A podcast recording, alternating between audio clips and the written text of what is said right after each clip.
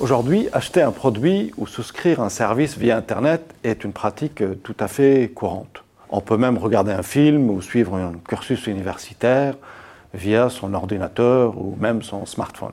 Qu'en est-il de l'interaction avec l'administration et les services de l'État? Eh bien, dès le début de l'ère Internet, dans les années 90, cette question a suscité beaucoup d'intérêt et a donné lieu à ce qu'on appelle l'e-gouvernement ou le gouvernement électronique. À première vue, il s'agissait de reproduire dans la sphère des services publics ce qu'on a fait pour les entreprises, c'est-à-dire dématérialiser les interactions en commençant par remplacer les formulaires papier par des formulaires électroniques et permettre ensuite la réalisation en ligne d'une démarche administrative.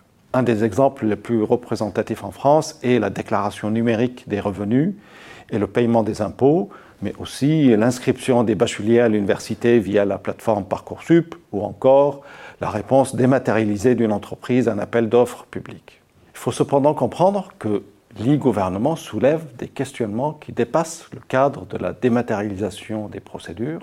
Par exemple, l'État peut difficilement agir comme un pure player comme Amazon ou Dell en proposant des services exclusivement en ligne.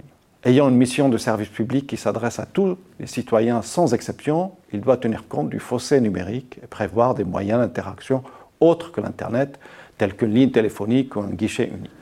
Autre spécificité du e-gouvernement est que le numérique s'avère être un formidable levier de transformation organisationnelle pour réduire les coûts et réformer l'État. C'est ainsi qu'en France, après moult dénominations, a émergé la DINUM, la Direction interministérielle du numérique, qui est en charge de la transformation numérique de l'État pour plus d'efficacité, de simplicité et de souveraineté. Enfin, autre spécificité qu'on peut aussi évoquer est la mise à disposition des données publiques dans ce qu'on appelle l'open data. En effet, l'État, de par sa mission régalienne de service public, produit et possède une large masse de données sur les infrastructures telles que les routes et hôpitaux ou sur les services tels que les demandes de permis de construire. Donner accès à ces données répondrait à l'impératif de transparence de l'action gouvernementale et surtout permettrait à des acteurs tiers de créer de nouveaux services innovants. Pour conclure, on dira que l'e-gouvernement est un concept initialement similaire à l'e-commerce, c'est-à-dire la vente et le marketing en ligne. Il possède néanmoins de nombreuses spécificités dues au rôle régalien de l'État et les impératifs politiques de performance, de réforme et de souveraineté. Ainsi, dans l'e-gouvernement, le numérique, le juridique, les sciences politiques et le management s'entremêlent pour définir un champ de connaissances spécifique et multidisciplinaire.